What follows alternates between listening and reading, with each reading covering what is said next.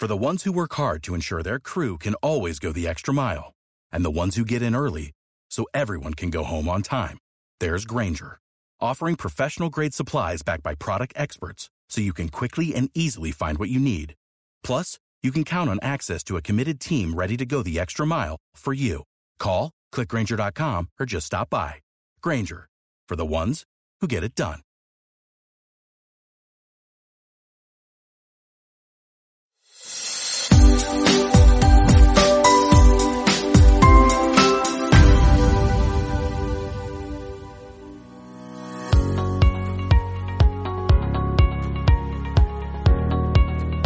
Consienta a su cabello en The Royal Carpet Salon and Spa. Teléfono 210-527-4186.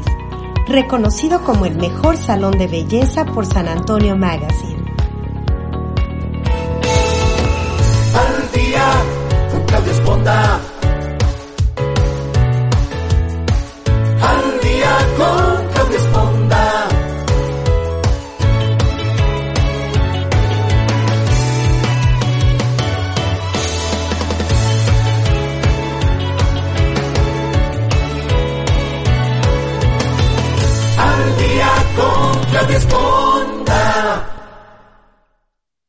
¿Qué tal? Muy buenos días. Qué bueno que nos acompañan esta mañana nuevamente aquí en el programa Al Día. Yo soy Claudia Esponda, saludando a toda la gente que nos hace favor de seguirnos a través de todas nuestras plataformas digitales, que siempre las reitero, Spotify, iTunes, Amazon Music, Facebook, YouTube iHeartRadio y pues muchas, muchas tantas, muchas tantas. Y esto lo hacemos con la idea de que usted pueda encontrarnos fácilmente, como al día con Claudia Esponda, para que nos oiga a la hora que usted quiera, de la manera más cómoda, en la nochecita, después de comer, en la mañana, cuando está haciendo ejercicio, a la hora que usted desee.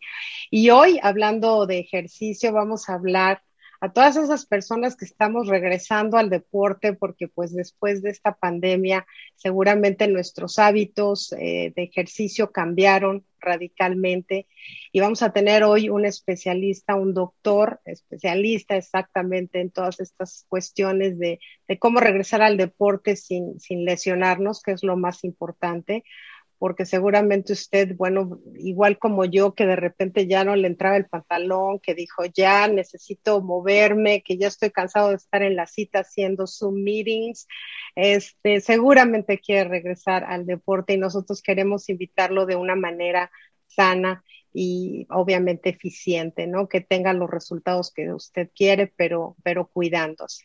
Entonces, hoy nos acompaña nada más y nada menos que desde España el doctor Claudio Vázquez. ¿Cómo estás, Claudio? Hola, ¿qué tal? Encantado de saludarte, Claudio, un placer. Pues un placer tenerte aquí porque la verdad estaba leyendo tu currículum y dije, wow, o sea, Dios mío santo. Así es que espero que ustedes también con ese wow entiendan la importancia de tener al doctor Vázquez hoy con nosotros. Él es doctor en medicina con internado y residencia en traumatología y cirugía ortopédica. Es miembro de los servicios médicos de la Federación Española de Fútbol Masculina Sub-19. Tiene eh, diploma de la FIFA, nada más y nada menos en medicina de fútbol y fue médico del FC Barcelona en la temporada 2018-2019. Es el único médico, ahorita te voy a preguntar de esto, Claudia, al que le fue otorgado un premio reservado solo para futbolistas que se llama el premio FIFA Fair Play en Italia en el 2004. Es máster en patología del sistema locomotor y en traumatología del deporte. Es experto en nutrición deportiva. Cuenta con múltiples cursos, diplomados en su especialidad. Actualmente es director médico de Med Sport Clinic, médico de la Federación Melillense de Fútbol y jefe clínico del Instituto de Traumatología y Fisioterapia Avanzada en Almería, España. Y eso me fui cortita con todo tu currículum. o sea, muy impresionante, Claudio. Oye, bueno, primero quiero el chisme, o sea, bueno, cuéntame de este, de este, de este premio que te dieron y que solo dan a futbolistas. Digo, es que yo soy muy metiche. Cuéntame primero antes de entrar al tema. Sí, no, no, es una historia curiosa porque, Claudia, fue una historia curiosa porque fue cuando yo empecé la Federación Española de Fútbol y comencé con el fútbol playa, que también es una modalidad que existe, y yo estaba en la selección española y en un torneo, eh, en la final del, Campeonato de Europa, se lesionó un jugador, un delantero suizo, eh, que dice, bueno, bueno, Suiza tiene, no tiene playa, ¿cómo juega? ¿no? Pero bueno, la verdad que entrenan y tienen muy buen equipo y se lesionó la, la final. Y el caso es que los servicios médicos me consultaron por un problema en el pie y yo lo, lo, lo asesoré, lo ayudé. Le, el caso es que lo recuperamos para la final nos marcó tres goles, nos marcó tres goles, nosotros marcamos cuatro, pero ganamos la final. Y después justo hubo, eso se, fue como una historia dentro del mundo del fútbol playa y había un campeonato del mundo a la siguiente, una clasificación y el, en, en, Europa y lo, lo, la gente lo sabía y empezaron a preguntarme durante el campeonato, muchas selecciones venían a consultarme problemas médicos, médicos y yo, bueno, pues de manera desinteresada y con mucho gusto lo atendí. ¿Y qué pasó? Que al final cuando terminó el torneo, el clasificatorio para el Mundial, que se dan los premios mejor goleador, mejor portero, mejor el FIFA Fair Play, que es un, un trofeo que siempre se da en este tipo de campeonatos, pues no se lo dieron a ningún jugador ni a ningún equipo, pues por primera vez se lo dieron a un médico por esa ayuda desinteresada a todos los jugadores. Fue muy bonito, la verdad, y, y lo tengo siempre en el recuerdo. No, oye, pues es que cómo no iban a dártelo si lo, no solo lo recuperaste, sino hasta metió tres goles. O sea, lo convertiste. en... Menos mal que ganamos. sí, pues sí, pero ya, ya, e, es un, si no me hubieran dicho algo. sí, muy interesante. Y la verdad es que, bueno, sí. la ver, todo mundo, como mencionaba al principio del programa, Claudio, pues fue la pandemia cambió nuestros hábitos, nuestros hábitos alimenticios, nuestros hábitos de actividades y uno de los más afectados siento yo que fue el deporte. La gente que estábamos acostumbrados a hacer deporte, cambiamos esta manera de realizarlo, si es que lo seguimos haciendo, y ahora pues queremos regresar con todo, ¿no? Queremos regresar como si no hubiera pasado, como si este, cerramos los ojos, nos despertamos y no pasó nada, pero nuestro cuerpo cambió nuestra manera de responder al deporte. Entonces, quisiera que nos platicaras un poquito este entorno, qué pasa con nuestro cuerpo cuando está sedentario por mucho tiempo o cuando no tiene la misma actividad física que antes.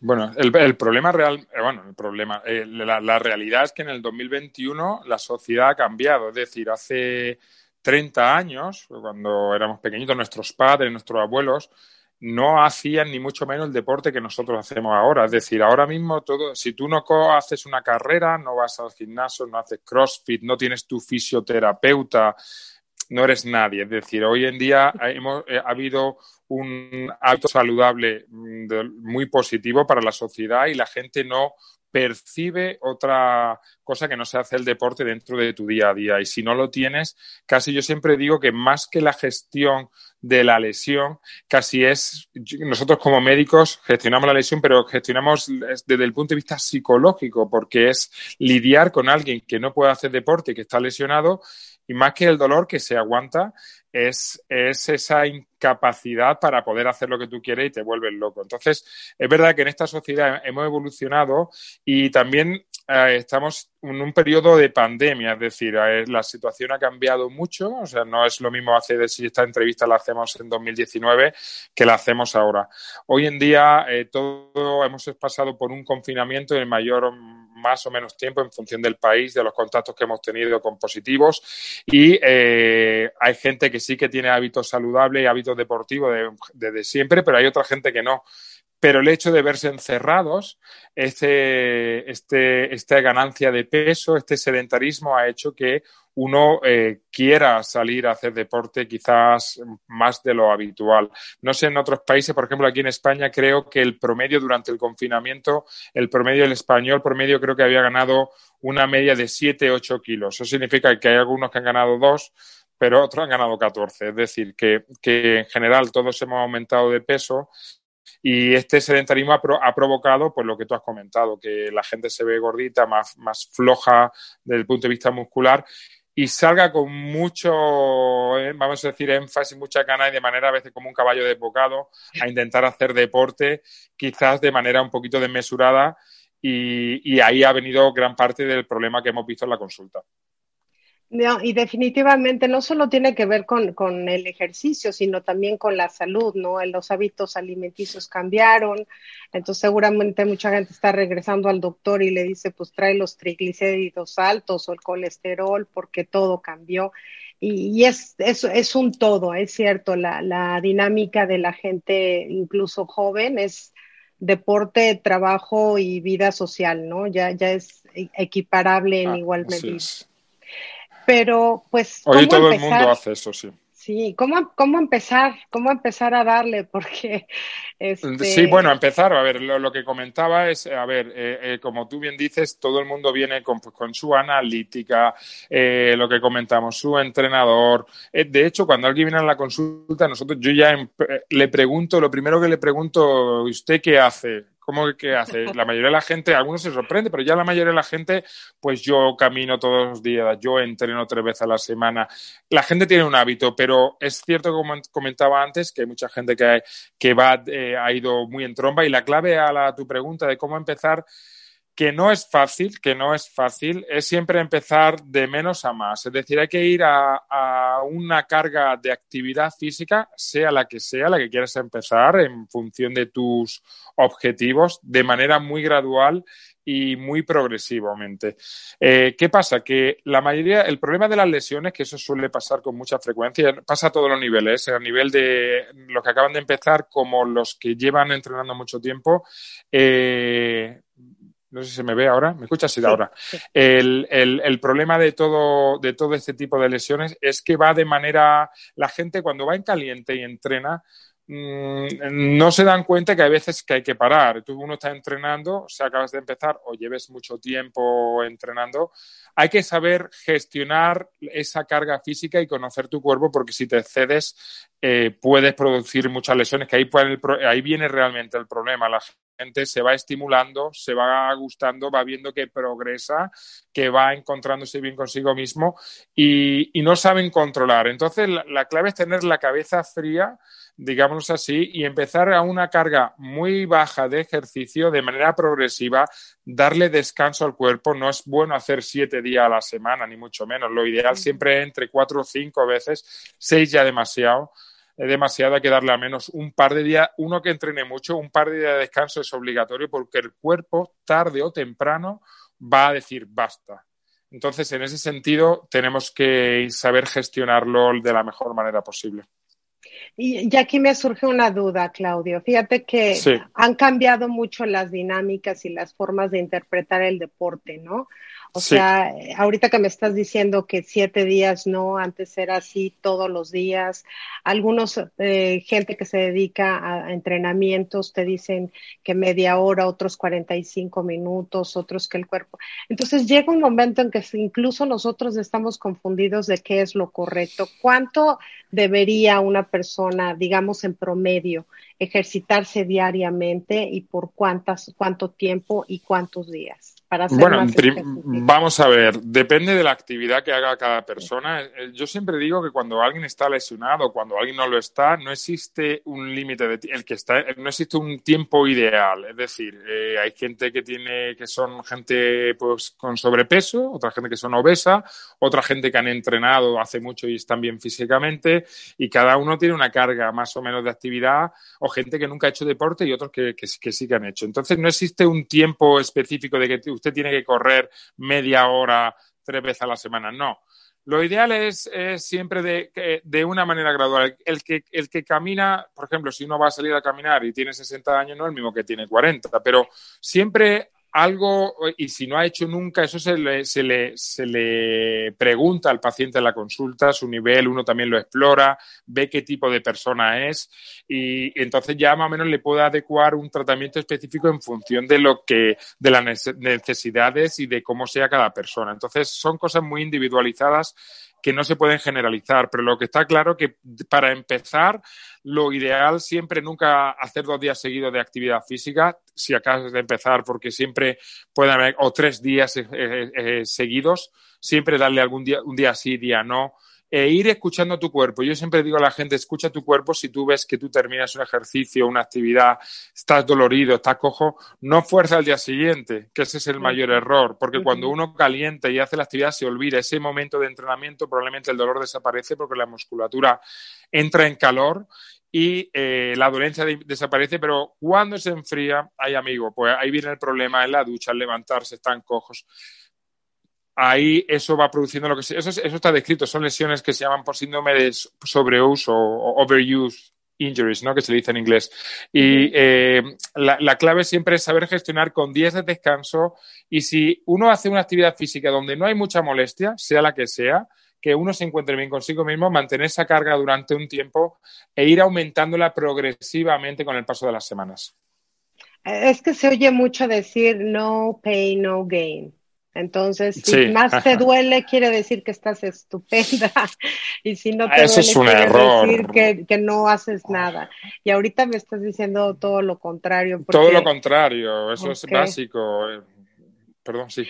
No, sí, y, y, entonces uno se confunde. Ahora, yo he visto que habido una afluencia de, de, esos bootcamps donde ponen a gente de, de, 40, 50 años con chavitos de 17 a corre tres millas, brinca tres veces, da dos vueltas de carro, agáchate 40 sentadillas. y pues, ¿quién aguanta todo?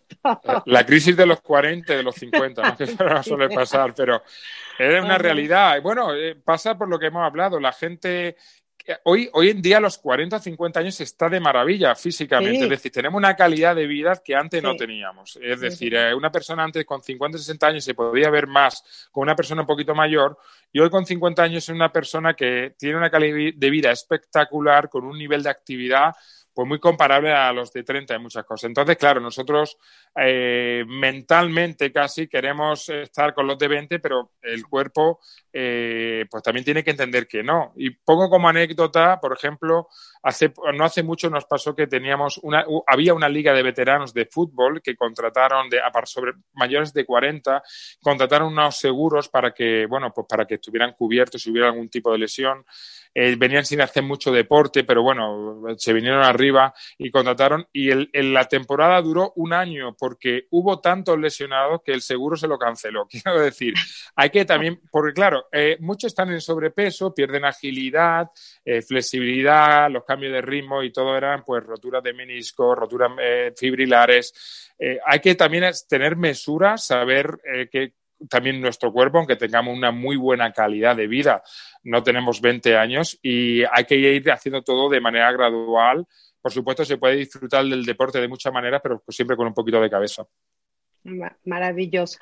Ahora vamos a entrar hacia las lesiones más comunes. ¿Por qué ocurren las más simples, las más sencillas de que me bajé de la bicicleta, me torcí el tobillo, este, me duele la espalda? Vamos a entrar a platicar un poquito de eso, sobre todo para que la gente prevea, ¿no? O sea, yo creo que, que, el 90% de las lesiones se pueden prevenir por todo lo que estás comentando, pero, pero ¿Cómo, ¿Cuáles son las más comunes? Bueno, con, sin lugar a dudas, la, la, patología estrella y más ahora en el 2021 es el dolor de espalda. Es decir, hemos pasado, como hemos estado hablando, un periodo de confinamiento y de sedentarismo y la aparición del teletrabajo, que hoy en día ha cambiado mucho los hábitos laborales que teníamos hasta la fecha. Es decir, hay mucha gente que pasa horas y horas y horas sentado en su casa y cuando termina de trabajar se va al sofá es decir, entonces eh, eh, es una realidad eh, y, hoy en día, claro, el dolor de espalda es, abarca casi el 80% de nuestras consultas. entonces, es, es, complicado intentar, porque al final el tratamiento de dolor de espalda es un abordaje multidisciplinar, no pasa solo por salir a caminar, es decir, eh, pasa por una serie de hábitos saludables que hay que, porque la espalda hay que cuidarla, como muchas otras partes de nuestro cuerpo. Pasa desde un control, por supuesto, de peso, que es importantísimo, a cierta actividad proponérselo, no solo caminar, yo también recomiendo mucho el pilates, el yoga, eh, ejercicio de estiramiento, de flexibilidad y después, dentro de nuestro ámbito laboral, que si no podemos evitar ese sedentarismo, perdón, ese teletrabajo que estamos sentados tanto tiempo, pues tener la, tu área de trabajo lo más cómodo posible, que también es, muy complicado de hacer, pero hay que intentar tener eh, ese tipo de rutina para poder evitarlo. Eh, aparte, por supuesto, de la fisioterapia, pero sobre todo son ejercicios y tratamientos preventivos Además, piensa que el 80% de los problemas de espalda, la mayoría de la gente que tiene problemas que se ven con protusiones y todo, tiene un el fondo es muscular, es decir, el 80% de lesiones de la espalda, el componente fundamental que está afectado es la musculatura que está súper retraída. Entonces, si nosotros tratamos al músculo, si lo tratamos bien, sea con estiramientos, con fisioterapia, con ejercicios, con hábitos saludables, con una buena postura, el dolor lo vamos a controlar. No podemos, eh, por supuesto, vamos a tener crisis, vamos a tener que, los que llamamos periodos de luna de miel, que son periodos muy buenos, y alguna crisis puntual, pues lo podemos tener. Eh, la gente dice, no, es que me agachéis y me dio un, latigazo. Puede pasar, por supuesto, pero habitualmente esa musculatura ya, viene de fondo fatigada por otra serie de causas. Es decir, el agacharse a coger algo realmente puede ser la causa, si coge un gran peso, por supuesto, pero habitualmente a veces gestos mínimos hace que nos quedamos enganchados, pero realmente viene de atrás. Es decir, eso viene por una fatiga, hemos dormido mal, o el colchón, o el mal, estar mal sentados, o no hacer deporte, y el vaso se llena y la gota que se derrama es la que produce la lesión. Esa, sin lugar a dudas, es la más frecuente.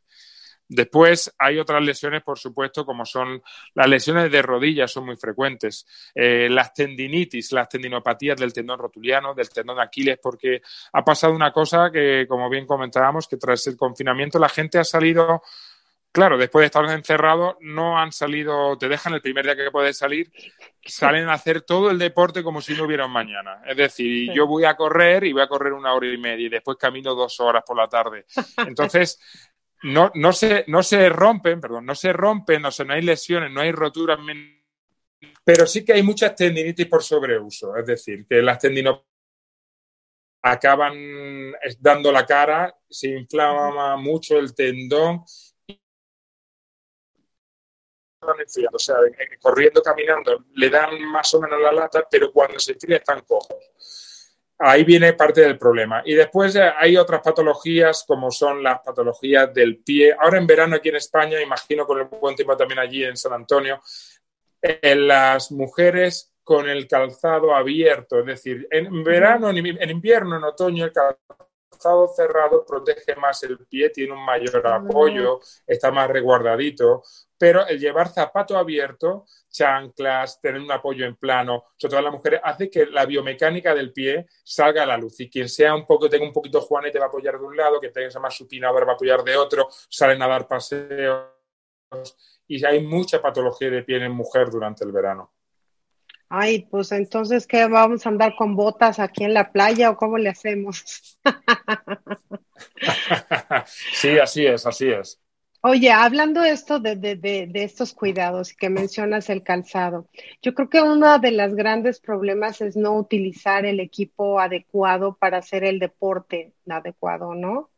A ver, platícanos un poquito si es necesario tener los super tenis o el, el, no sé, o el equipo o el casco o lo que sea, porque mucha gente no tenemos esa preparación. Queremos hacer deporte, pero a veces no queremos invertir en todo lo que el deporte implica, como es un entrenador, como es un equipo especial, como es este, no sé, lo que necesitamos para protegernos dependiendo del deporte.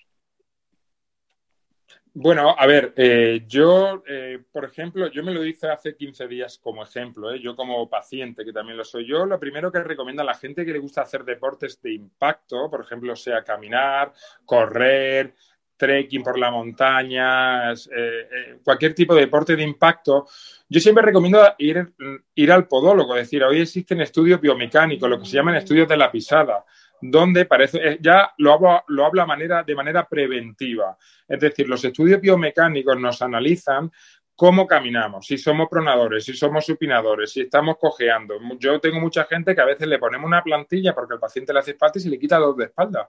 Me dicen, hay que ver, doctor, que llevo con la espalda un año dolorida y me han visto que mi biomecánica a la hora de caminar no caminaba bien y yo me gusta caminar todos los días lo han detectado, me he puesto unas plantillas, he corregido la biomecánica del apoyo y desaparece. Entonces, yo me lo he hecho como paciente, a mí me gusta mucho correr, me voy a salir, esta mañana por ejemplo temprano me he ido a correr, he hecho 8 o 9 kilómetros tranquilamente, muy despacito, pero soy consciente de que también puedo sufrir lesiones y de hecho las sufro. Y lo primero que hago cuando veo que pasa esto es decir, oye, vamos a parar y vamos a hacer un estudio mecánico que te lleva sorpresas. Es decir, yo por ejemplo me he hecho unas plantillas, alza, al final es una manera de, de prevenir que haya otro tipo de lesiones. Si equilibramos la, el peso, eh, a la hora de apoyar, eh, seguramente vamos a prevenir lesiones en el pie, en el tobillo, en la rodilla, en la cadera, en la espalda, es decir, mejoramos muchas cosas. Después, en cuanto a, al tema de calzado, yo siempre aconsejo, no, no aconsejo tampoco gastarse eh, un dineral en, las mejores Adidas, Nike, etcétera. Por supuesto, hay que tener un calzado adecuado para cada cosa. Lo que no podemos salir es con una zapatilla para jugar básquetbol y irte a correr es decir, eh, eh, que, encontramos de todo. O irte, sobre todo para personas más mayores, que empiezan a, la, la, patología artrósica, empieza a aparecer a, las 60, a 60, 55, 60 años en adelante. Personas mayores que salen a caminar en chanclas o con zapatos. Eh, ese tipo de cosas hay que cambiarla. Teniendo después un calzado relativamente adecuado, eh, que hoy en día es, las marcas se, esfuerzan mucho por ofrecer ese tipo de, disponibilidad al cliente que la puede hacer hay mucha competencia, hay, hay buena calidad. Eh, yo sí recomiendo ropa que sea transpirable, lógicamente, eh, cuidado porque eso es básico. Y que nos acostumbremos, que eso es una cosa que no hacemos mucho, pero que si vamos a hacer rutas relativamente largas, no pasa nada por llevar un poco de agua. Porque eh, la deshidratación eh, conlleva a una alteración hidroelectrolítica, problemas para el cuerpo, eh, y no pasa nada por llevar una botellita, que lo mismo que llevamos el móvil, porque el móvil no se nos olvida el celular, no se nos olvida el celular, para salir a correr o cualquier cosa, pues una pequeña botellita, aunque sea pequeña, para hidratar en momentos puntuales nos viene fenomenal. Maravilloso. Oye, hablando de esto de tomar agua, Hoy hay un chorro de bebidas energéticas, polvos mágicos. Este, ¿Tú qué opinas acerca de todo eso? De las barras, este, de, bueno, que sí, que la caloría, lo único que, que no, mucha de nuestra generación aprendió era calorías, ¿no? que te subía de peso pero hoy también vemos que hay muchas barras que no sabemos si el azúcar, si los carbohidratos, o sea, hay tanta información que a veces nos confundimos. Eh, ¿Cuál es tu opinión acerca de, prevenir y, mantenernos sanos haciendo deporte a través de, consumir este tipo de productos energéticos? a ver, hoy en día, hoy en día teniendo una alimentación sana y equilibrada, este tipo de mm. cosas no, no, te hacen falta. Es decir, nosotros hoy el aporte de carbohidratos, proteínas, lípidos y todo, que si estamos bien alimentados y con una correcta alimentación, no hace falta para nada. Es cierto también que existen productos, o sea, primero hay que ver el producto que compremos, tenemos que tener mucho cuidado y que veamos que está homologado porque hay muchas cosas, tendemos a comprar mucho por internet y hay muchísimas cosas que nos pueden meter en un problema eh, en cuanto a la composición. Ahora bien, hay también productos que pueden ayudarnos en momentos puntuales. Es decir, si hay un triatleta, está haciendo o una maratón, una media maratón, por supuesto el plátano, el agua, los productos, los isotónicos nos vienen muy bien. Y puede haber pequeñas barras energéticas con, con carbohidratos de rápida absorción que se llaman proteínas que nos pueden dar un plus en momentos puntuales. A lo mejor estamos hablando de, ya de carreras de, mayor envergadura donde necesitas un pico más, un aporte más. Eh, existen también recuperadores que se llaman, que es pues estos batiditos que vemos a los deportistas cuando ves a jugador de la NBA que ve un, bebe un dice, ¿qué estará viviendo cuando termina? Pues bueno, son, son es que una mucha gente lo pregunta, ¿no? Y me lo preguntan. Bueno, pues son a lo mejor eh, carbohidratos de rápida absorción, es decir, cuando el, cuerpo ha consumido mucho azúcar, eh, intentan suprimir, o sea, suplementar con carbohidratos que se absorban rápidamente, porque está demostrado que tras un ejercicio intenso, hay una ventana de media hora, 40 minutos, tras realizar el ejercicio, que si nosotros le damos glucosa, el cuerpo va a llenar, digamos, esa despensa que se ha vaciado, se llena más rápido en esos primeros 30-40 minutos. Es decir, no es lo mismo dar ese batido a las dos horas que a, los primeros 20 ah. minutos a acabar. Entonces, bueno, ese tipo de, productos que se van refinando cada vez más eh, en momentos puntuales y para deportistas de élite que viven de esto y que, que, terminan un partido y están pensando en el siguiente para llegar a las mejores condiciones, lo veo viable. Ahora bien, para el deportista amateur como nosotros, no debemos abusar de ello y la, clave, como todo, es tener una alimentación equilibrada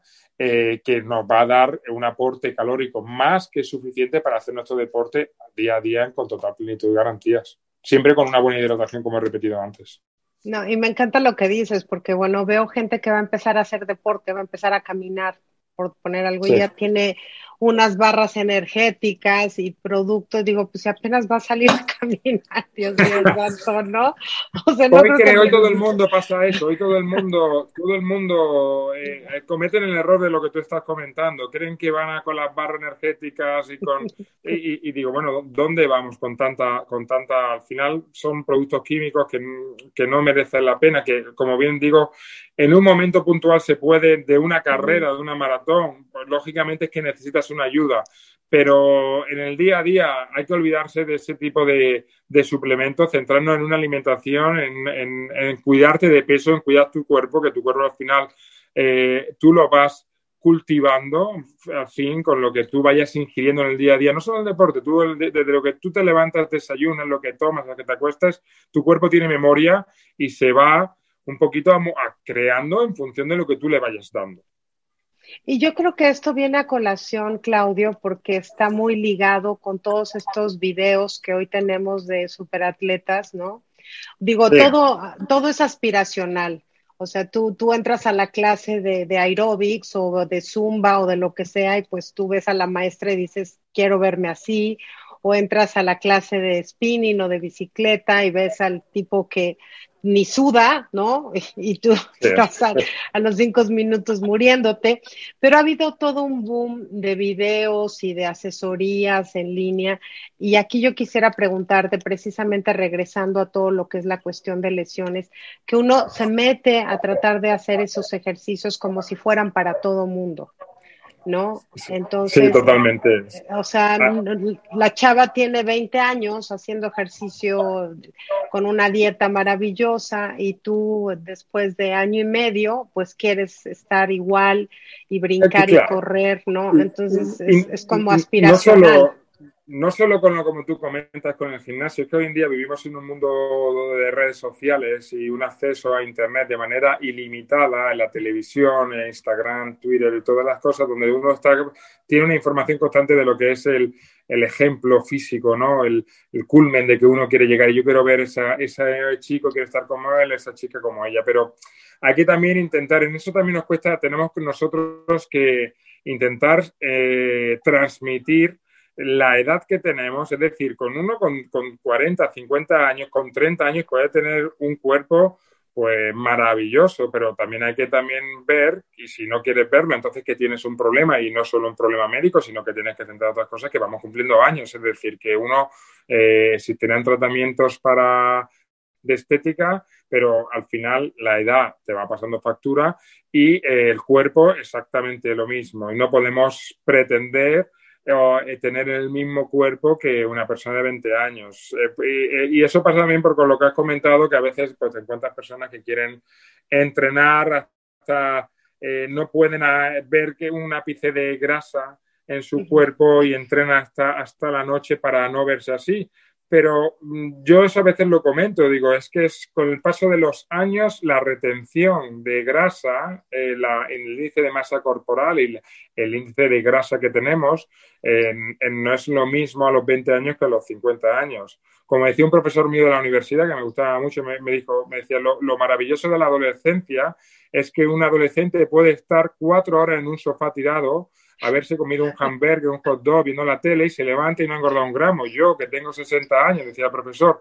me tiro media hora y salgo con la espalda dolorida, con 500 gramos más y, cojo sin poder moverme. Es decir, la edad pasa factura en todo sentido de la palabra y no podemos intentar, eh, intentar estar como alguien que 10, 20 o 30 años menos que nosotros.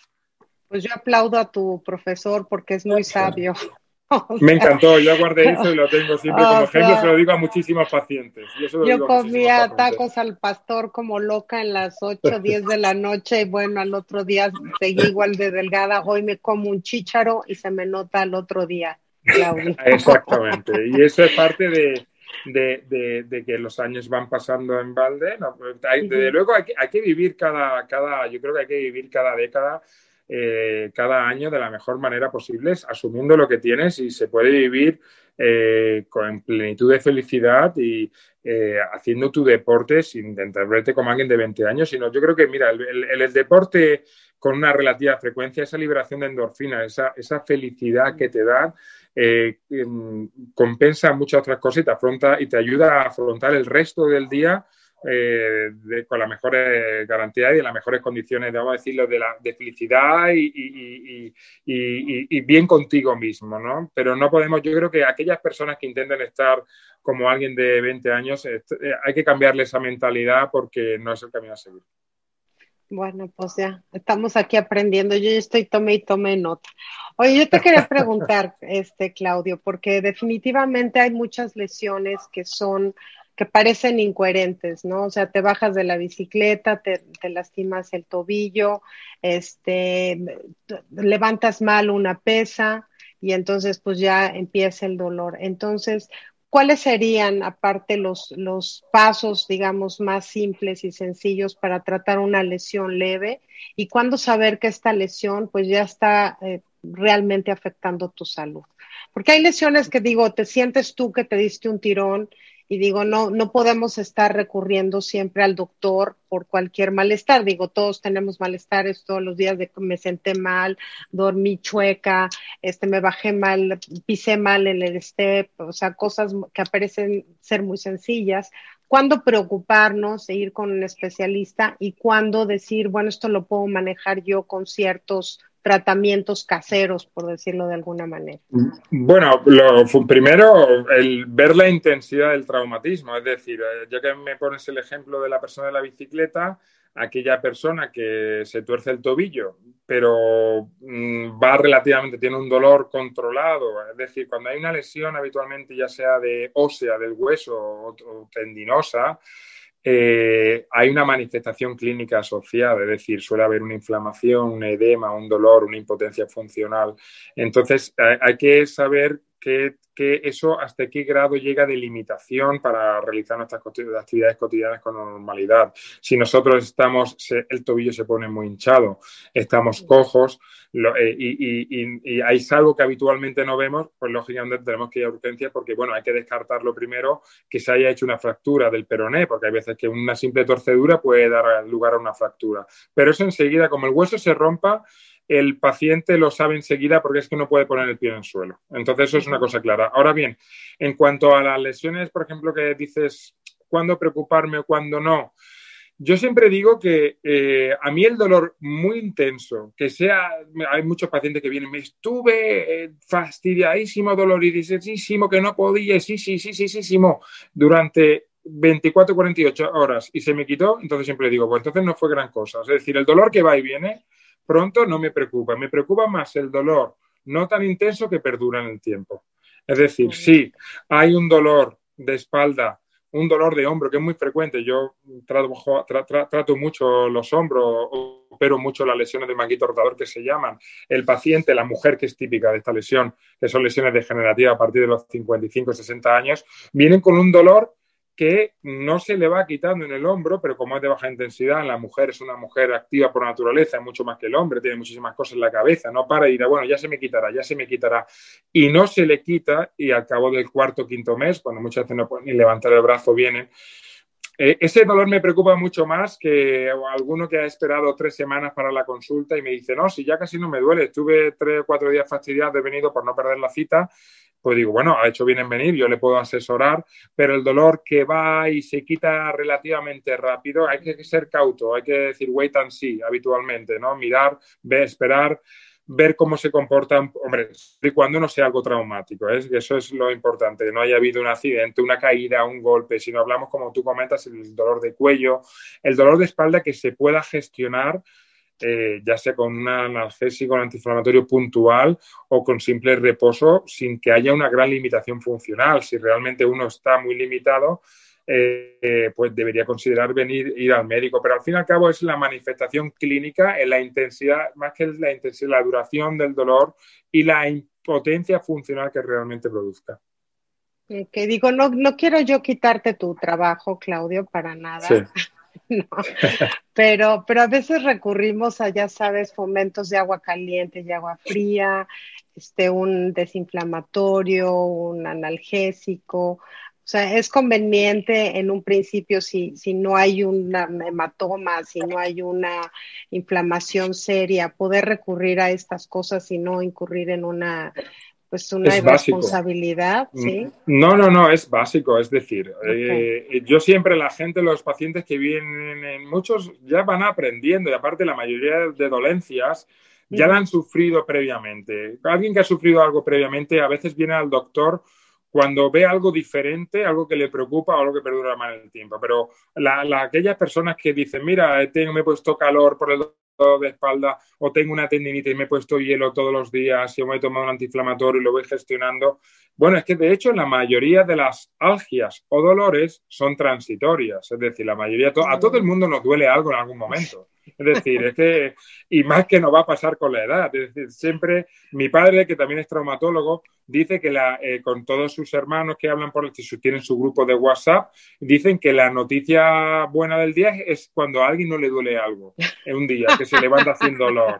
Eh, entonces, eh, es algo normal que tengamos ese tipo de algias, pero que uno ya va conociendo su cuerpo y, y aprende a convivir con ellas y sabe también detectar cuando hay algo que no es lo habitual o algo que, de repente es una intensidad de dolor muy grande eh, que está en alguna zona que sea traumática y que realmente te produzca realmente mucho, una, mucha, una preocupación grande, ¿no?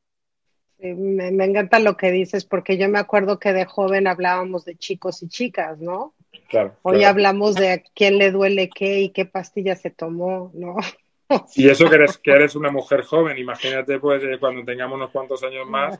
Eh, yo por eso me acuerdo siempre de mi padre y, y, yo percibo también, porque yo hablo, a mí me gusta hablar mucho con los pacientes y me gusta eh, al final no solo es una relación de que me duele el cuello y me duele la espalda, es una relación que un poco va más allá, vas viendo cómo es cada persona, su forma de ser y, es algo que vamos a tener que aprender a convivir. He visto mucha gente pues, de 70, 80 años que sé que han estado sana toda su vida sin molestias y, y que de repente yo vienen desesperados, doctor, es que usted no sabe lo que es este dolor a diario, nunca me había dolido nada hasta ahora y, y la limitación funcional que produce, pues bueno, es difícil de convivir con ello, de gestionarlo y no siempre se puede ser, se puede resolver con medidas de descanso de fisioterapeuta. Mucha de la patología artrósica, que es la gran, la estrella a partir de los 60 años, pues nosotros eh, acabamos eh, operando muchísimos reemplazos articulares de rodilla y de cadera, fundamentalmente por la patología degenerativa, ¿no? que eso lo hacemos con mucha frecuencia.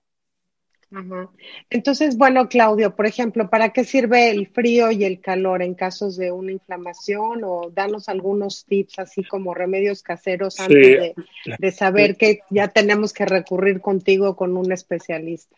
Claro, hombre, bueno, eso es lo pregunta mucha gente. La gente dice, doctor, frío o calor. Y, entonces yo digo, depende, depende, depende de, la, de qué lesión, de del tiempo de evolución. Es decir, las primeras 24 o 48 horas, cualquier dolor agudo, frío. Es decir, okay. si tendinitis uno termina, se tuerce el tobillo o le duele el talón de Aquiles o le duele la rodilla tras hacer ejercicio, las primeras 24 o 48 horas frío, después de esas 48 o 72 horas esa, esa lesión, por ejemplo, de espalda que perdura, eh, que lleva unos días fastidiado, calor. Entonces, la lesión aguda frío, que el frío actúa como un gran analgésico, como un gran antiinflamatorio por esa vasoconstricción que hace, eh, siempre el frío y a partir de ahí el calor. Aunque ingüentos, pomadas y esas cosas de, ya sabes, que uno se echa que la árnica, que bueno. Me parece fenomenal. Yo estoy abierto a ah, toda, es decir, no, yo no soy una persona donde crea que la medicina es única e indivisible y no, y no sirve para nada más. Estoy abierto a osteópatas, a, a tratamientos naturales. Hay mucha gente que cree en ello y hay muchas que van bien, eh, ungüentos, como bien, hemos dicho. Entonces, eh, yo estoy abierto a toda ciencia y, y cualquier cosa que pueda aportar o que el paciente se siente bien con ello. Eh, ahora, por ejemplo, yo no sé si allí en Estados Unidos, yo creo que sí, todo eh, magnesio, calcio, controprotectores, ácido hialurónico vía oral, la gente está tomando mucho eh, para evitar la, degeneración artrósica, son fármacos que venden las parafarmacias. La gente me lo pregunta muchísimo, que, si se lo toma o no. Yo le digo, a ver, la evidencia científica todavía es dudosa, pero mal no hace. ¿Y a usted cómo le sienta? A mí bien, pues tómeselo. Es decir, no le voy a quitar el, hecho de, no tomarlo, pero también le digo a la vez, tómeselo, pero conserve ese bien de peso, no abuse, eh, coja un calzado adecuado, no haga mucho deporte, o sea, no haga excesivo deporte. Es decir, no solo tomar un fármaco para prevenir la degeneración, sino es un abordaje, como he dicho previamente, multidisciplinar. Wow. No, oye, la rehabilitación, digo, yo sé que a muchos ya hemos pasado, como tú mencionas, por esas etapas de dolor, de que me lastimé corriendo, de que, es más, a veces hasta caminando se lastima uno, ¿no? De las maneras, hay gente que es súper deportista y bueno, se baja mal del coche y se lastimó, ¿no? Bueno, son, cosas increíbles. Pero lo cierto es que este, a veces tenemos ese proceso de rehabilitación, ¿no? todos sabemos que, y tú debes saber mejor que nadie, que no todos escuchamos al doctor o lo escuchamos poquito y después decimos, no, ya me siento bien, ya mira, ya puedo mover el brazo. Y entonces volvemos a hacer como si no hubiera pasado nada. O sea, qué tan importante es respetar la rehabilitación, aunque no te duela, aunque no sientas malestar, para poder tener una vida funcional. A ver, mira, yo por ejemplo, en mi caso en particular, trabajo, eh, trabajo en una clínica, en nuestra clínica, donde tenemos un consultorio y al lado tenemos justo nada más salir una sala de con fisioterapeutas. Es decir, trabajamos muy, de manera muy estrecha, eh, tanto el fisioterapeuta con el médico y hay una relación muy directa y fluida y creo que es básico para que el paciente se recupere, ya sea de una cirugía o de cualquier lesión. Eh, si el paciente nos hace caso al médico, pero hace caso al fisioterapeuta, se va a recuperar, sin lugar a dudas, de manera precoz. Eh, a veces el error que ha comentado dice, bueno, no, si ya me siento bien, no voy a ir. No, es que el, en gran parte del dolor eh, ahí tiene un componente inflamatorio y tiene un componente también de rigidez muscular. La fisioterapia hoy en día ha evolucionado una barbaridad y, no es la fisioterapia que había antes, que era muy buena, pero ahora existen no solo las manos, muchísimos eh, métodos alternativos que nos ayudan a controlar ese dolor. Y el fisioterapeuta también nos va a controlar un poco la actividad física, cómo debemos hacer ese RTP que llamamos time to play, volver a hacer deporte. Eh, eh, de manera gradual, sin, como hemos comentado, sin excederse. Porque la clave es hacerlo con mesura porque cuando uno calienta, como he dicho previamente, el dolor se olvida, la tendinopatía, los problemas musculares en caliente no duelen y en frío aparece todo. Y yo creo mucho en esa, en, creo que cada persona con un dolor relativamente, vamos a llamar, moderado, considerable, que le haga acudir al médico, por ejemplo, patología lumbar, patología de cuello, eh, es básico ponerse en manos de un fisioterapeuta Además, yo lo digo, el, fisioterapeuta, si él sufre por las causas que sea, va a sufrir de la espalda, va a sufrir del cuello, va a tener que también aprender a convivir con, un fisioterapeuta. No es que vaya a ir eh, todos los días, pero puede tener un tratamiento mm, de mantenimiento cada cierto tiempo, dígase, algunos van quincenal, otro mensual, pero cada X periodo de tiempo un poquito para para ver cómo van esos desajustes que se han creado con el paso de los días del deporte y el fisio nos va a ayudar muchísimo a controlar ese dolor y es totalmente recomendable. Yo soy muy pro fisioterapia Y pongo el ejemplo que la clínica que, tenemos y con lo que trabajamos, eh, los consultorios están justo al lado de la, de la sala de fisioterapeuta, de fisioterapia, y nuestra eh, la fluidez de información es constante. Y ahí quien se beneficia son los pacientes, sin lugar a dudas. Absolutamente. Entonces, si no se cuida uno bien de una lesión causada por el deporte, y uno dice, ya me siento bien, o sea, ¿cuáles son las consecuencias que puede ser? Puede, puede haber una degeneración del músculo, del hueso, de, digo, yo no sé, tú eres el doctor. Bueno, se producen el, el, overuse injuries o las lesiones por sobreuso, que es la que van aumentando. Lo que se produce es una lesión crónica, es decir, una tendinopatía crónica, una tendinitis crónica, donde ya el dolor, el tendón se inflama, y cuesta mucho, es mucho más refractario, resistente al tratamiento convencional que si lo hubiéramos agarrado a tiempo. Es decir, si uno cuando tiene este tipo de problemas sabe parar, sabe gestionar el deporte, eh, hace un ejercicio más moderado, oye, si tú te pasas esto corriendo, yo siempre digo una cosa, a mí no me gusta decir no dejes de hacer deporte. Por ejemplo, si alguien se lesiona corriendo, pongo un ejemplo del tendón rotuliano que estamos hablando ahora eso, yo no le he dicho no, no, bueno, no es que no dejes de correr, que dejes de correr o de hacer deporte. Haz un deporte que no sea de impacto, por ejemplo, a bicicleta, a spinning. En la rodilla no sufre habitualmente con el impacto y vas dándole tiempo a que esa rodilla se vaya recuperando de la carrera. Trate en fisioterapia, eh, a una gestión. Si hace uno eso, lo va, lo va a curar y lo va a tratar antes. Pero si el paciente continúa, continúa, esas tendones se cronifican, hacen tendinopatías crónicas que son muy refractarias, eh, de muy difícil solución. ¿eh? Es decir, a veces pasan por el quirófano con un pronóstico mucho más sombrío, más lento de recuperar, meses de recuperación. Ahí tienen ya que parar sí o sí, porque han llegado a un extremo donde el cuerpo ya dice basta y ya se hace lo que llamamos un dolor a mínimo esfuerzo. Es decir, la simple salir a caminar duele, simple ponerse un calcetín, una media duele, estando dolorido en cualquier gesto y es que ya el tendón ha dicho que no puedo más. Ay, suena y eso es un terrible, gran problema. Suena terrible, o sea, y yo creo que debe ser más común de lo que uno piensa.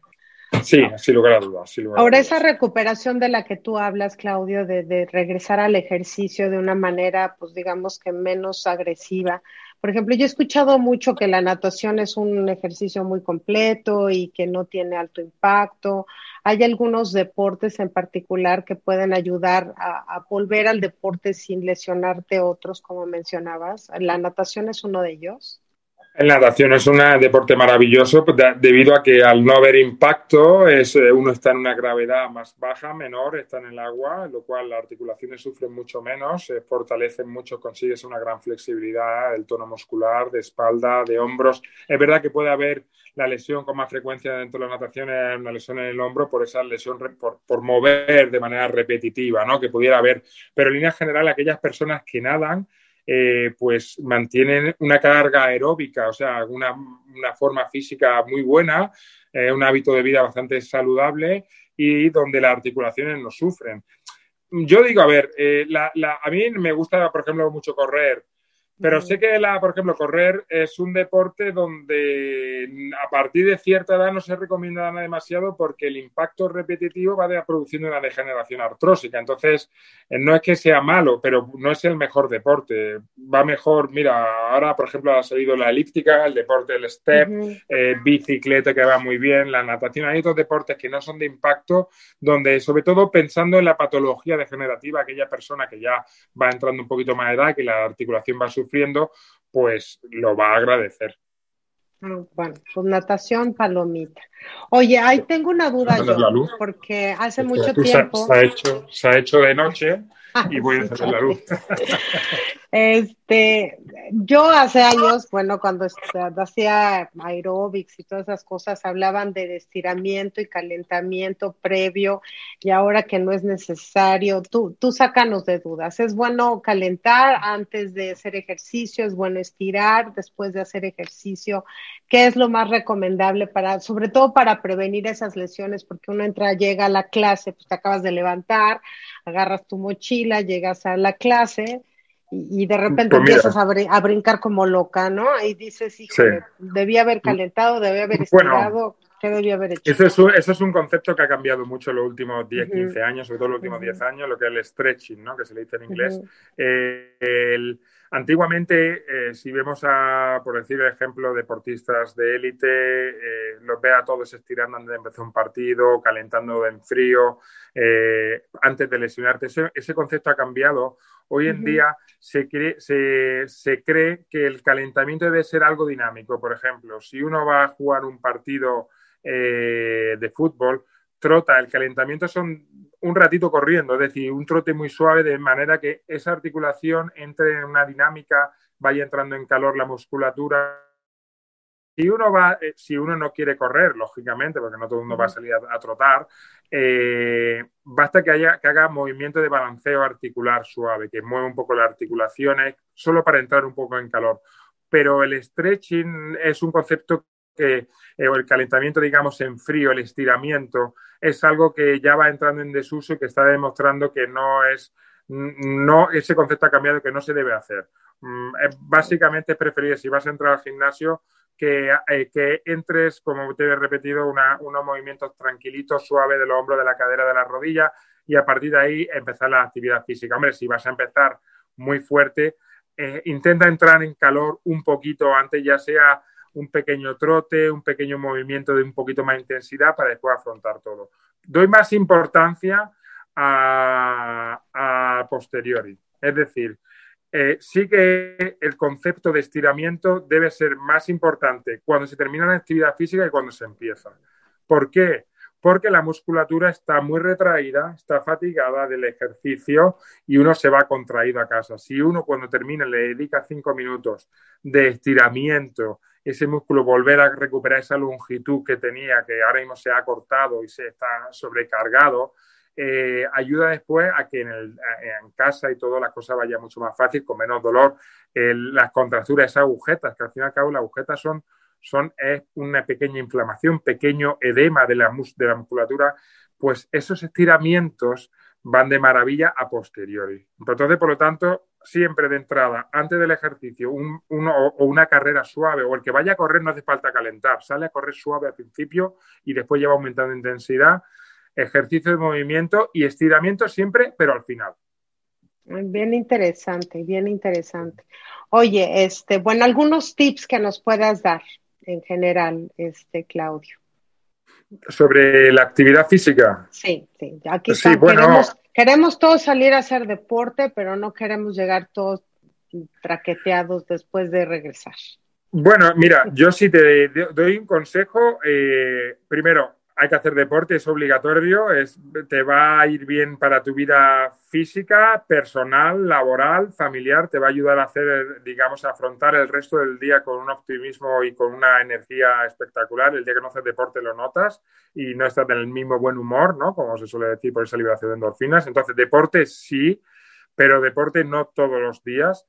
También una cosa muy importante que no he comentado es yo intento eh, no hacer el mismo deporte todos los días, o digamos, ah, eh, saber gestionar, es decir, las articulaciones eh, ante un mismo, una misma actividad sufren una sobrecarga y una lesión, pero si sabemos modificar y jugar con ellas, es decir, hacer un día un entrenamiento en particular, vamos a decir que carrera, al día siguiente hacemos elíptica o cualquier otro tipo de cosa, al día siguiente descansamos, el día siguiente podemos volver a hacer carrera, que va a ser mucho más fácil que si corremos tres días seguidos de carrera.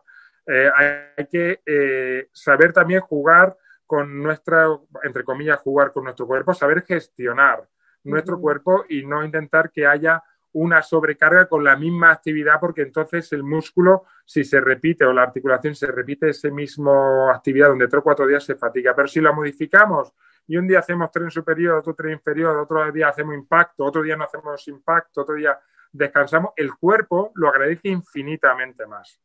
¿Vale? Entonces, eso también sería un consejo muy importante. Como hemos dicho, la nutrición es básica para poder, eh, aquellas personas que creen que ahora hablamos del ayuno intermitente, eh, que bueno, que, existe muchos tipos de ayuno, que si ahora dieta paleozoica, hay muchísimos tipos de cosas. Al fin y al cabo, lo importante es tener una, es saber si tenemos alguna actividad física ir bien alimentado, o sea, tener una buena alimentación, que si tenemos una alimentación correcta no va a haber problema.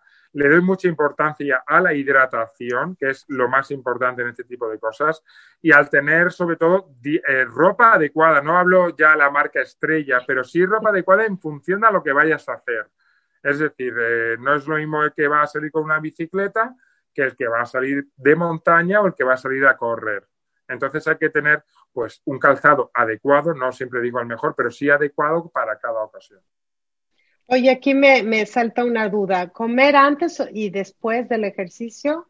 Digo, mencionaste después, pero antes, digo, a mí no se me antoja comer un huevo revuelto antes de irme a una clase de de, spinning. No, no, no es lo ideal porque no, no, hablo siempre del el que tiene una dieta equilibrada eh, no, no necesita ese aporte proteico para hacer de, actividad deportiva. Mira, por ejemplo, nosotros, para que te hagas una idea, a nivel de competiciones internacionales, cuando vamos con la selección española, cualquier mundial europeo, cualquier partido, nosotros comemos, hacemos un aporte grande, grande de carbohidratos unas tres horas y pico antes, tres horas y media. Es decir, eh, hay un partido de fútbol, es importante que haya una, pues, eh, espaguetis, por supuesto, complementado con proteína, filete, carne, pero tres horas y media antes del deporte. Eso es lo, entre tres y cuatro horas antes, pero nunca, nunca, después, bueno, media hora antes, una hora después, hay gente que te pide fruta, un poquito, una, algo suave, glucosa, que te entre fácil al cuerpo sin abusar. ¿eh? Pero siempre 3-4 horas antes de una actividad física intensa es lo recomendable el ingerir los alimentos. ¿Y dicen que proteína después, una hora después o no? no, no, la glucosa que hemos hablado habitualmente media hora con el aporte proteico, siempre la, ese periodo de ventana en donde el cuerpo absorbe con una gran facilidad todo lo que ha perdido, en la primera media hora tras realizar actividad física. Ah, okay es decir, pero no hay, no hay, que tomar, no hay que tomar batidos que he hablado, o sea, un simple eh, plátano, fruta, mm. cualquier glucosa que se absorba en el cuerpo va a ayudar a, reponerlo de una manera más inmediata que si comemos o ingerimos dos horas de deshidratado, bajo de energía, nada más terminar, ahí intentar meterle un poco de carbohidratos, de azúcar. Pues muy interesante, porque la verdad es que yo, la, idea de este programa es que todos regresemos a hacer ejercicio, pero sobre todo de una manera sana y evitando esas lesiones. Yo sé que, como mencionabas tú, a un principio salimos corriendo a tratar de correr los cinco kilómetros que, que corríamos, ocho kilómetros hace un año, y hoy, bueno, hasta dando un paso ya nos duele la cadera, la cintura, la espalda, la cabeza y todo lo demás, Claudia. Este, pues yo agradezco muchísimo todas tus recomendaciones. Yo creo que nos va a servir a muchos entender que el deporte tiene que ser y es necesario hoy en nuestras vidas. La verdad es que antes con este sedentarismo, pues los tres pasos que dábamos a la cocina y nos regresábamos, eso no es deporte y este y que todo con precaución, ¿no? Algo con lo que quieras concluir, Claudio, que quieras invitar a, la gente a tu nueva página de Facebook. Saber que estamos aquí en, en, España para aquellas personas que bueno que vivan aquí en España y para aquellos que no vivan en vamos vivimos en Almería en el sur en Andalucía es una ciudad preciosa se llama Almería y bueno, tenemos una página web personal que lanzaremos la semana que viene, que es eh, claudiovázquezcolomo.es. Bueno, muchísimas gracias, Claudio. Ha sido un placer tenerte en el programa. Agradezco mucho todas tus recomendaciones. Yo creo que viniendo de un experto y con toda la experiencia que tienes tú en el deporte, en la alimentación, pues nada mejor que escucharlo de tu voz. Así es que pues seguimos aquí y siempre serás bienvenido en, el programa al día. Gracias. Gracias a ti, Claudia. Gracias por la invitación. Ha sido un placer y me lo he pasado genial. Muy gracias por Qué bueno. Y gracias a todos ustedes por, como siempre, escucharnos aquí en el programa al día a través del podcast o en Facebook y YouTube visualmente. Una, una disculpa por ciertas fallas, pero recuerden que la tecnología a veces nos falla un poquito, pero espero hayan podido recuperar toda la información que pasamos el día de hoy. Y pues un beso a España, un beso a México y un beso a todos los otros países donde también nos escuchan. Así es que nos vemos en el próximo programa de Al Día. Yo soy Claudia Esponda. Hasta la próxima. Bye bocas de esponda. Al día con